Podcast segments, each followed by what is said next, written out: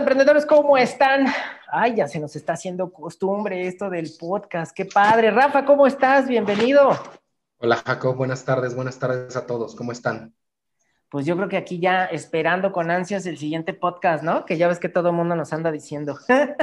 Sí, está gustando muchísimo. Yo estoy muy contento, la verdad. No sé tú, pero yo me siento muy, muy satisfecho.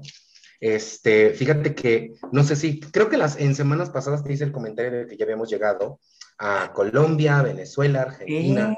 Bueno, pues ya llegamos a España, oh. gracias a que un personaje, un, personaje de la, de la industria de la moda en Colombia mandó el link del podcast a varios de sus alumnos en Barcelona. Dios. Entonces, ya, ya nos están escuchando hasta allá y está padrísimo. Ojalá que eh, pronto se pueda hacer el contacto entre ustedes dos, porque creo que él, sería, él podría hacer grandes aportaciones. Padrísimo, me voy a sentir observado, pero no puede ser porque es podcast, pero está muy bien. Nos vamos a sentir bien escuchados. Qué padre. Pues hoy la idea es platicar un poquito acerca de este tema que ha sido eh, un tabú bastante, bastante particular dentro de la moda, ¿no? La discriminación, porque no nada más, no nada más se da... Eh, eh, pues normalmente, digo, yo tengo la percepción que normalmente cuando hablas de discriminación, lo primero que hablan es de raza y de preferencia sexual, ¿no? Pero creo que en la moda se ha dado de, o sea, hasta parece que le inventan nuevas maneras de cómo discriminar a la gente. sí, lo que pasa es que la gente es muy creativa. En, la moda mexicana. Pero hasta en eso. Sí, hasta te pueden discriminar, vaya, hasta por el arete que llevas en la oreja derecha. Es, impresionante. Vamos empezando por el principio. Eh, aquí quería retomar yo la definición de discriminación desde la Real Academia Española que dice trato diferente y perjudicial que se le da a una persona por motivos de raza, sexo, ideas políticas, religión o etcétera. Y ahí ya nos vamos dando cuenta que no solamente a través de esas dos nos vamos a topar con la discriminación, sino que hay N cantidad, eh, ¿cuál podría, a, ti cuál es la que más se te, viene a la mente cuando hablamos de moda en el tema de... Cariño, pues el ejemplo primordial, discriminación por peso. híjole, creo que esa es la... Pero... Yo la he vivido. He vivido discriminación por mi color de piel también, querido. Bueno, la hemos vivido, dijo el otro, porque aunque a mí me veas un poquito más blanco, no quiere decir que sea tan blanco como los otros que discriminan, ¿no? bueno, eso sí. Ajá, o sea, ahí, ahí ese, y ese es un punto donde tenemos que, eh, eh, pues ahora sí como que sentarnos a reflexionar, donde incluso la discriminación podría darse por los gustos de, de diseño, por supuesto. ¿No? O sea, de, que cómo se discrimina. Yo, el primero que se me ocurriría también es que quien discrimina, para, este, quien discrimina porque no es el típico, la típica propuesta eh, minimalista, sino porque eh, la discriminación ante los vestidos de, de lo, hasta que les dicen los vestidos de pastel, ¿no? Todo claro. de los 15 años, todo, este tema de las ceremonias, cómo, cómo, cómo se ha satanizado eh, los productos eh, eh, para, para, otros mercados. claro. Digo, yo te puedo decir con la mano en la cintura el nivel de discriminación que mi marca tiene en la industria de la moda. Digo. Ay, envidiosos, ya quisieran tener tu marca, mi amor. Pero es una realidad, pero es una realidad. Digo, a mí no me, no me, no, no me agüita porque realmente pues no es el mercado que me va a comprar, afortunadamente, ¿no? No tengo claro. nada.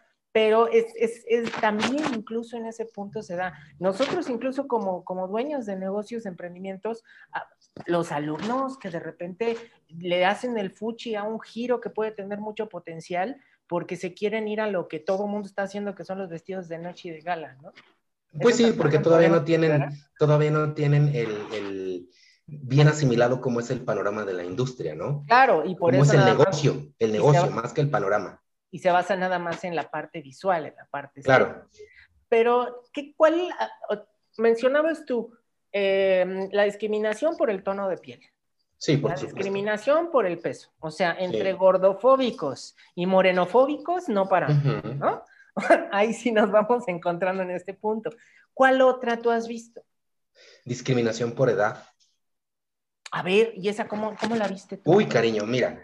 Digo, aparte de eh, las modelos, porque ya sabemos que el tema del modelaje es O sea, no ah, puedes hablar de modelaje sin, sin, hablar de discriminación, ¿no? Claro, incluso discriminación también por, por el peso del, de, de, la modelo. Que eso era básico en los 90. Que, que de por sí son, son esbeltas, imagínate tú. Ya ahorita ya aparecen, afortunadamente el body positive vino a cambiar mucho de eso, pero ¿en dónde más hemos visto este tema de la discriminación? Eh, mira, eh, a mí me tocó, digo, ya que estamos haciendo el anecdotario, a mí me tocó ver cómo eh, durante, un, durante la pasarela de una famosísima diseñadora mexicana del sureste de México, ya sabes, llegaba Fashion Week, con, con, estas impresionantes pasarelas y la verdad es que sus colecciones preciosas. Yo soy fanático de lo que, de lo que esta diseñadora hace. Pues bueno, eh, estaba en primera fila un editor de moda y eh, pues todo el mundo lo saludaba y es un, es, un, es un señor, es un caballero. Y este, pues todo el mundo lo saludaba así como le hacía la reverencia, ¿no?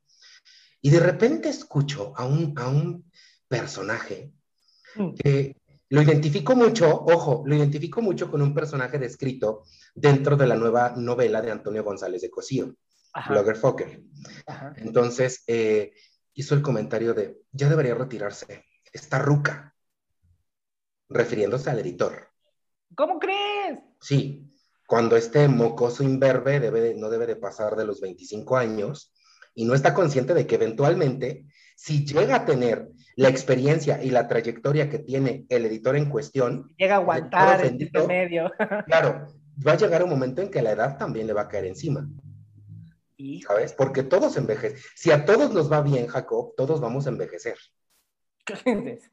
Si, si, la vida nos presta vida, todos vamos a envejecer, ¿no? En el mejor de los, en el mejor de los casos. Yo me voy a volver una entidad de, de, ¿cómo, de ¿cómo le dicen? De, ay, inteligencia artificial y me voy a conservar ahí en el internet.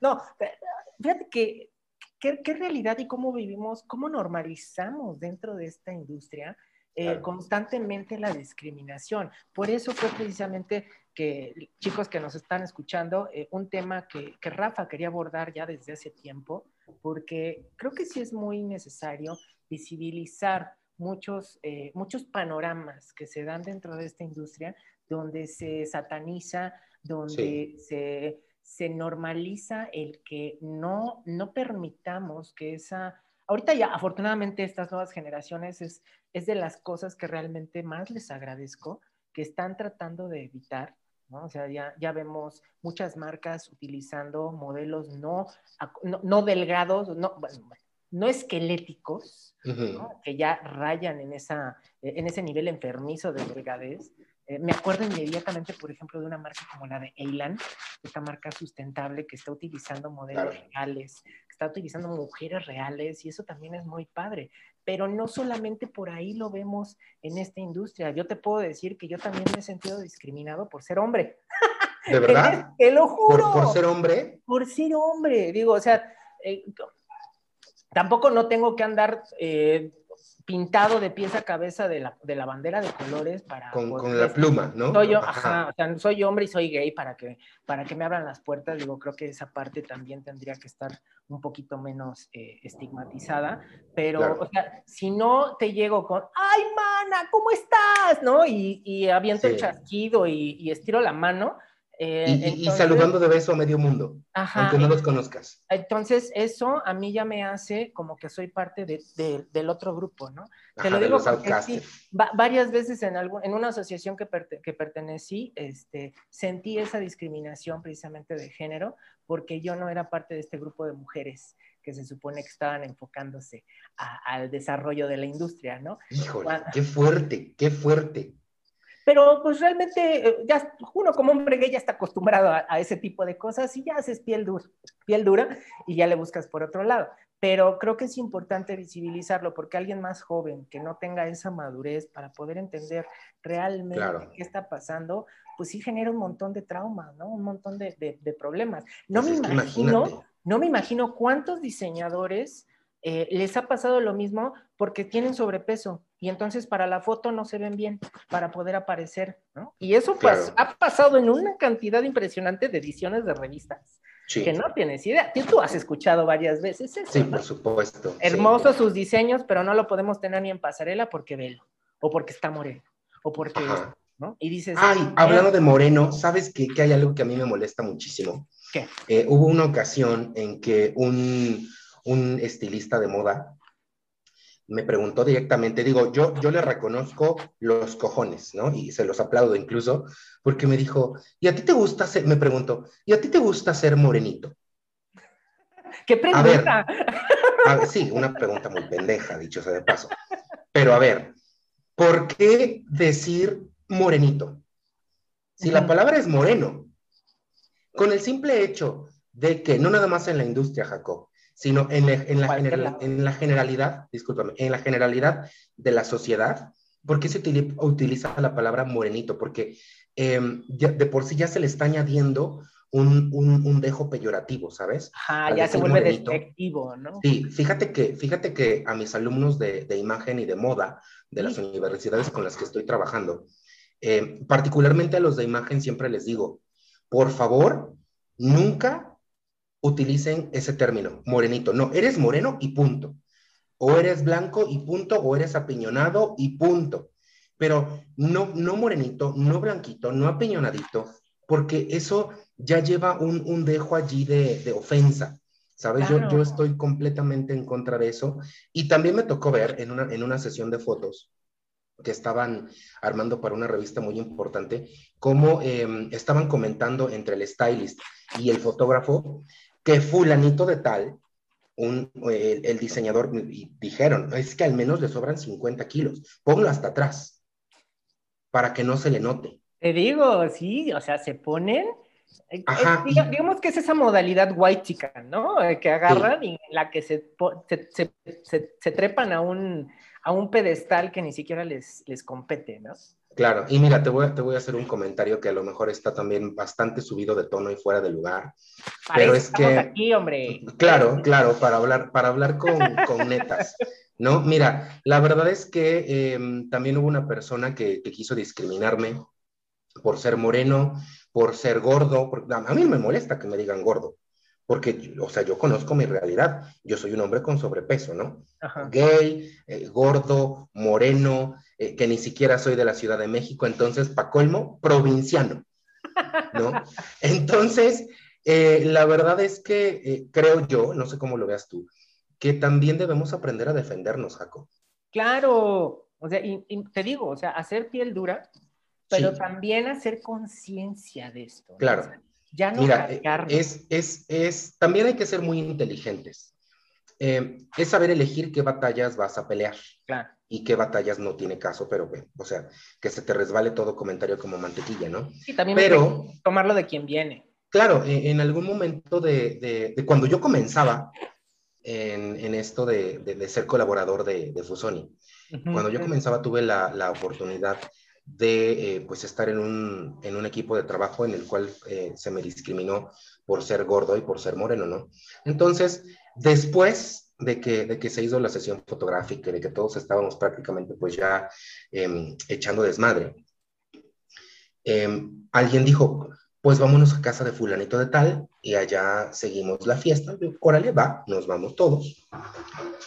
Y para mí fue muy curioso porque resulta que eh, el personaje en cuestión, el personaje que discriminaba a los demás, no nada más a mí, sino a, los demás en el equipo, pues no vivía como rey, para empezar, ¿no? No vivía como rey y a mí me tocó que me mandaran por las botanas así de, Rafa, ¿puedes acercarnos esto? Y yo, ah, sí. Cuando abro el refrigerador dije, ay, no puede ser, ¿cómo se atreve a discriminar? Y en su refri tiene una bolsita de salchichas a granel. Eso a mí se me hizo muy irónico, ¿sabes? Entonces, cuando esta persona ya a la hora de la fiesta estaba lanzando comentarios bastante inadecuados, yo me acerqué muy discretamente con, con él y le dije, mira, la verdad es que creo que no estás en, en, condición de juzgar a nadie por el color de piel, por su estatus social, por, por su lugar de origen, por lo que sea, porque mira cómo vives. Se quedó callado, mudo, los o sea, quedó pálido, pálido de verdad. Entonces, creo que sí hay, tiene que mm, la gente saber, saber defenderse y escoger las batallas que va a pelear. En esa ocasión, yo hice un statement porque tenía yo los pelos de la burra en la mano, ¿no? Como se dice vulgarmente. Y dije, a ver, este señor se la pasa atacando a medio mundo. Y pues la verdad es que no se vale. Eh, te digo, he, tenido eh, experiencias en las que he sido testigo de cómo discriminan por edad, cómo, vaya, he visto cómo hasta eh, personajes que se mueven dentro del gremio son discriminados por su forma de vestir, que por qué no se visten de negro, Jacob. sí, también esa. Que por qué no van de negro con, con los sneakers blancos, ¿sabes? Y para mí es una grandísima ridiculez y además, si se supone que la moda es reflejar tu individualidad y que todos tengan que andar de negro, como claro. por ¿no? O sea, cada quien se, viste como quiere y refleja precisamente ese estilo. Y hay que respetarlo, o sea, el punto es ese. No es nada más de, mira nada más cómo se viste y ya. es, que, es que ahí está, acabas de dar en el meollo del asunto, Jacob. Respeto. Que es un valor que poca gente tiene. No cualquiera te le da. amén de que puedas ser una persona muy talentosa, muy disciplinada en tu profesión, porque tú puedes ser una eminencia en lo que haces. Claro. Pero puedes ser un irrespetuoso de primera. También, o sea, eso no, te da tampoco el derecho de estar agrediendo a los demás simple y sencillamente porque no son como tú, ¿no? Que es precisamente la base principal de la discriminación. En, una ocasión, igual, en, Fashion Week, en una ocasión estaba una, una periodista, una, una reportera de un, de un periódico muy conocido. Y le dije, ay, ¿por qué no vienes y te sientas aquí conmigo? A mí me habían dado el front row y el asiento junto a mí, que, digo, para esto era una banca. Eh, en, había un huequito. Y pues allí el que ocupaba más espacio era yo y los demás eran, eran gente pues esbelta. Le dije, mira, si nos acomodamos todos, tu cabeza aquí perfecto. Total que llegó fulanito de tal, que era un personaje bastante reconocido, que no sé qué y que no sé cuándo, y te me mueves mamacita, que porque no sé qué. Que, y el, el lugar ni siquiera estaba asignado, no tenía nombre, ¿no?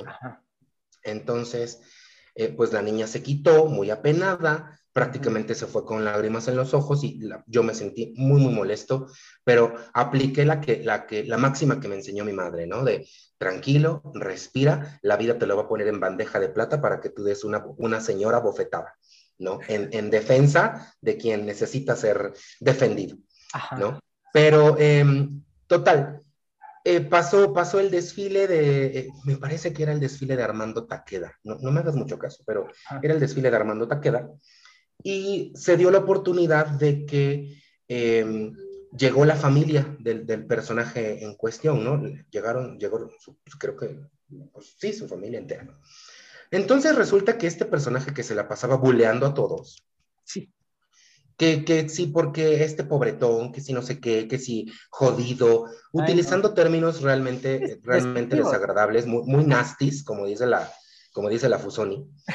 Eh, eh, pues yo me acerqué, esta niña periodista eh, prácticamente se cobijó conmigo pues porque se sintió segura, ¿no? Era, el primer Fashion Week al que iba, Jacob, era el primer desfile. Qué experiencia. Entonces, la niña pues prácticamente estaba como un ratoncito asustado, ¿no? Lo cual es muy, muy normal porque a mí también me pasó en el que fue mi primer desfile en Fashion Week que yo estaba cubriendo para KS News. Claro. Entonces, la niña se pegó conmigo andábamos de aquí para allá y de repente la vida tan sabia me, da la oportunidad de conocer a la familia del bully y em, me acerco, la niña iba de mi, brazo, em, yo como todo un caballero la, llevaba, ¿no? También iba yo en, en, mi papel y este, me acerco y le digo, oye, qué pintoresca familia, ni delgados ni ricos.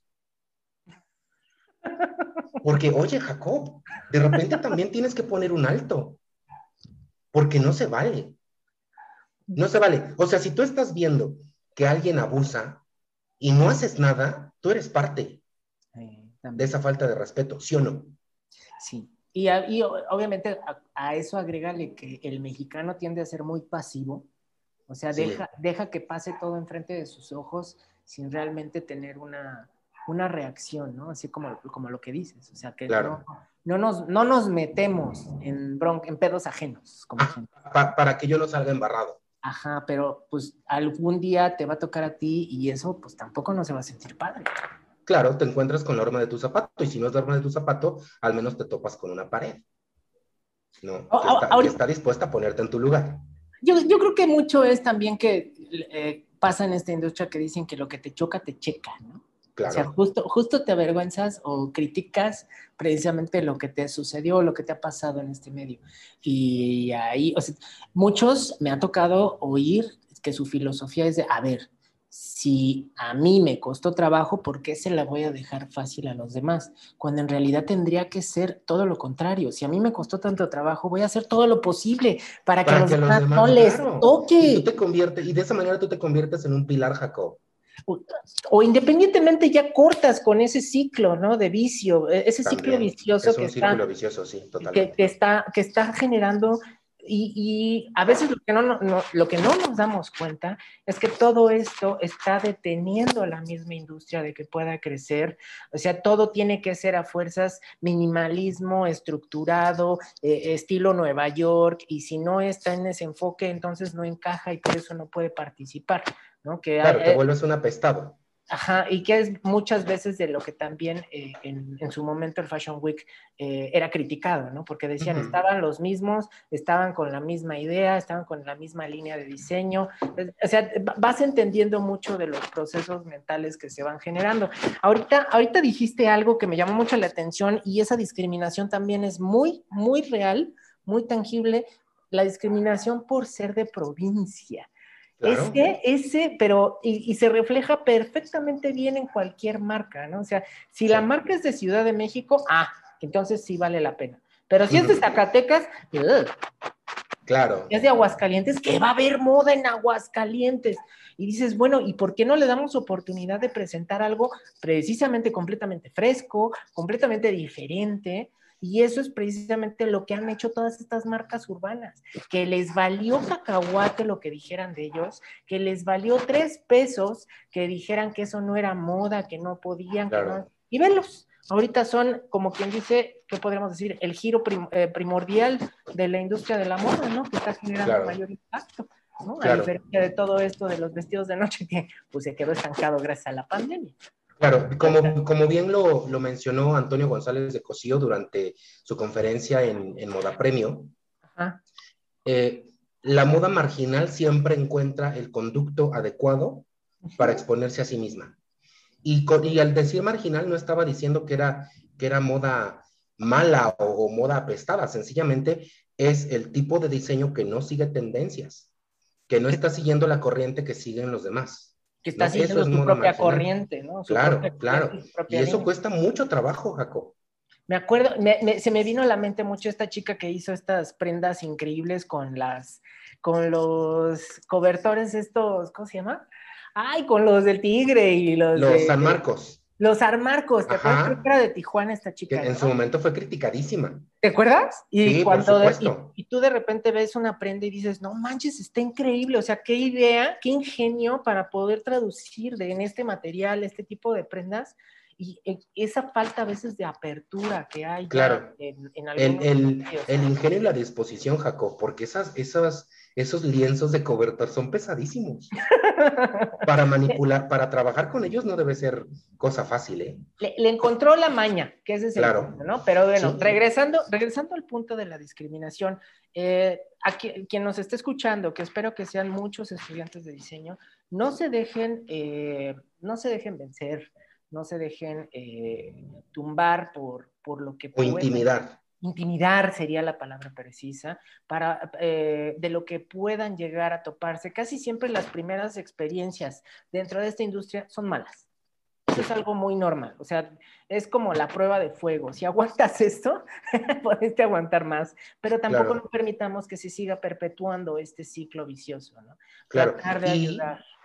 Importantísimo. Eh. Eh, para, para ir bien armados, para, llegar a la guerra con fusil, hay que prepararse, hay que instruirse, hay que leer, hay que aprender, em, hay, hay, que ser, hay que ser un diseñador culto, Jacob. Sí, tampoco no caer en, de, ah, me tienes que respetar porque soy diferente, sí, pero no tienes claro, nada que no, tampoco, o sea, tampoco no va por ahí. Y precisamente esto que hablas eh, em, termina volviéndose otro término. Ese, ese, es un término nuevo que, que, aprendí hace poco precisamente por la Federación de, de empresarios LGBT que se llama discriminación positiva. ¿Tú lo habías escuchado? Jamás. La discriminación positiva es darle beneficios a alguien que se considera de una comunidad vulnerada por el simple y sencillo hecho de serlo, sin ni siquiera revisar que tenga obviamente la capacidad o las habilidades necesarias para desarrollarlo.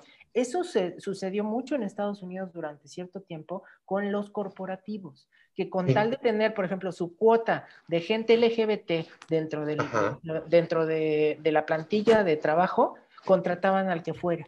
Y entonces esto lo, lo, único que hizo fue repercutir de una manera muy nociva donde se, se visibilizaba que, el, por ejemplo, en este caso, el, la persona LGBT eh, no valía la pena para ese puesto. Entonces, así, etiquetaban a toda la comunidad por lo mismo de esto, ¿no? Y en, y en moda también se ha dado la discriminación positiva porque precisamente lo han hecho mucho con las comunidades indígenas, por ejemplo. Sí. ¿no? O lo, también se considera, se podría considerar discriminación positiva cuando quieren hacer estas marcas que van en pro de los, de los indígenas, en pro, cuando ni siquiera tienen conocimiento alguno de cómo funcionan las comunidades, no tienen conocimiento alguno de su cultura y de sus tradiciones, y eso hace, obviamente, que generen todo este eh, bola de nieve que, después es dificilísima de, de detener con tanta eh, pues mala percepción del producto, las marcas, de la, por ejemplo, muchos, me, me, me, acuerdo muchísimo que al principio cuando empezó a ponerse de moda esto de, la, de las, eh, apoyar a las comunidades indígenas y todo esto, eh, regresaban los muchachos diciendo, no, ni, siquiera vale la pena meterse con esas comunidades, no te pelan, uno quiere venir a ayudarles, yo, a ver, espérate, siquiera pensaste en qué era lo que realmente necesitaban, claro. que tú crees que van a necesitar, ¿no? Claro, ahí la necesidad es tuya. Ajá. No de ellos. Fíjate hasta dónde puede llegar esto, donde creen que la típica eh, frase de colonización que nos aventamos, ¿no? Creen que, que, viene, que, que, vas a venir a mejorarle el mundo a una comunidad que pues ni te hace en el mundo, ni tiene esas necesidades a veces, ni siquiera tiene esa, esa, esa parte, ¿no? Y, y, no es tanto que no les hagamos caso, sino más bien es acercarnos. Hay un, hay un video eh, en, en, internet, por favor, todos aquellos que nos estén escuchando, eh, véanlo.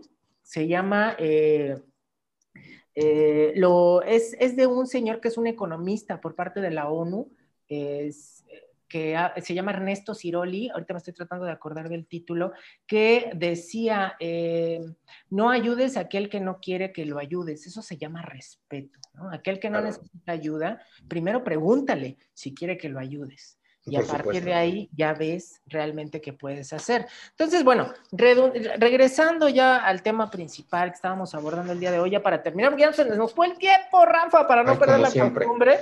Sí, ya sé qué padre, ¿no? Eh, ¿qué, tú qué piensas? Eh, ¿Cómo podemos lograr eh, o cómo debemos de empezar nosotros a cambiar para que cambie esta industria? Híjole. Qué fuerte pregunta. Y es una pregunta muy fuerte porque, mira, ¿sabes qué? Creo que em, influye mucho también cómo te sientes contigo mismo. Ok. Porque para respetar a los demás... Primero te tienes que respetar a ti. Por supuesto. Como dice RuPaul, dice, para amar a alguien más, primero te tienes que amar a ti mismo. Claro, claro, sí, sí si tú no te respetas a ti, en ningún momento vas a sentir la necesidad o o la, mm, ¿cómo podría decirse? Es que no, es, obligación, no es una obligación. Eh, bueno, dejémoslo como necesidad. Eh, si tú no te respetas a ti mismo, nunca vas a, nunca vas a sentir la necesidad de respetar a los demás. Sí, claro, ese ejemplo, ¿no? Que empieza con... Claro, sí, sí, e, es eso. Y eh, pues volvemos al tema que ya habíamos abordado en alguna semana pasada, que todo eso se aprende en casa, Jacob. De verdad, eso se mama en casa, pero el diseñador tiene todo un camino por delante para prepararse y eso de prepararse no nada más es volverte un empresario exitoso o aprender cómo ejecutar correctamente tus colecciones, cómo, cómo eh, levantar tu negocio desde cero. También significa que te tienes que humanizar. Exacto. ¿Qué calidad humana estás claro, Claro, por supuesto. Entonces, yo creo que, yo creo que es como em, para, para evitar la discriminación en la industria de la moda mexicana, así como la discriminación en la industria de la moda a nivel global, la gente tendría que practicar el respeto, ¿sabes? Y, pues es un valor que, que, a muchos les falta.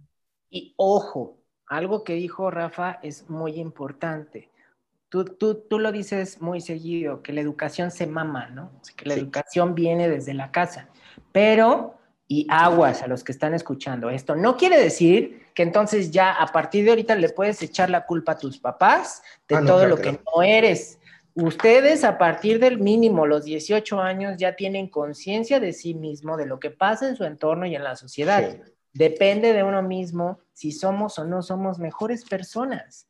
Y a través de cómo, el, otro día yo compartí una, una imagen que la verdad me, me encantó, que, que decía, eh, vuélvete el adulto que quisiste siempre conocer de niño, ¿no? Que te, que, te, que te apoyara de niño. Y creo que eso es algo muy importante que ahorita tenemos que volver a retomar, porque el millennial creo que se ha enfrascado muchísimo en su propio entorno, sin ver realmente el futuro de las otras generaciones. en sí misma, ¿no? Exactamente, digo, es normal, pues estamos pasando también por situaciones complicadas, pero eso no nos debe de quitar el foco de que vienen nuevas generaciones y que les vamos a dejar por el amor de Dios. no, nos debe de, no nos debe de quitar ni el foco ni la empatía, Jacob. Exacto. Em, alguna vez yo hice, yo hice un, post en Facebook em, que decía, ah, respeto tu dolor, pero tienes que aprender a que a todos nos duele algo. Ajá. Y te tengo una frase matona. Ay, échale. te voy a decir. Oye, de Marta de, baile, de Marta de baile, yo te me fuiste a Aurelio Lozano. échale. mi amiga la de baile. No, no, no, no, no. ¿Sabes dónde la encontré? En TikTok. Que yo estoy seguro de que debe de tener alguna autoría célebre por ahí, pero obviamente no dieron el crédito. Y si esta chica eh, lo, lo, sacó de su ronco pecho, pues de verdad yo, yo me pongo de pie para aplaudirle. Mi respeto. Eh, ajá, piensa en la mejor versión de ti mismo. Puntos suspensivos. Ahora comienza a actuar como si ya lo fueras. versión.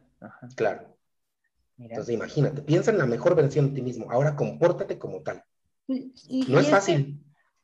mira, aquí creo que encajan perfectamente dos frases básicas.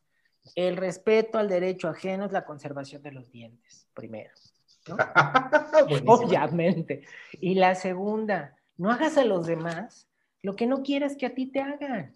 Claro. O sea, vamos rompiendo con esos ciclos tóxicos y enfermizos de quererte vengar de medio mundo. Y si no es con el que te la hizo, te buscas quien te la pague. No, ah, por supuesto, sí, eso, también es, eso se da muchísimo. No, no, no, y, normalmente, y, creo que mucho este tema eh, salió de cuando nos platicaste de tu experiencia en Francia, ¿no? Ajá. Eh, fue precisamente este, este compañero de clase mexicano, el mexicano ¿no? Que, igual traía el nopal en la frente igual que tú y aún así sí, claro. se sentía más europeo. No, o sea, ¿por qué? Todo lo contrario. Necesitamos aliados dentro de este, dentro de este medio, menos enemigos y más aliados. Entendamos eso y creo que esto va a poder crecer de una manera muchísimo más rápida y de una manera más sólida. Claro, así es, Jacob. Bueno, pues terminamos por el día de hoy. Gracias a todos los que nos están escuchando. Esperamos sus comentarios. Mándenle mensaje a Rafa, porque a mí nadie me dice nada. No, Mándenle mensajes.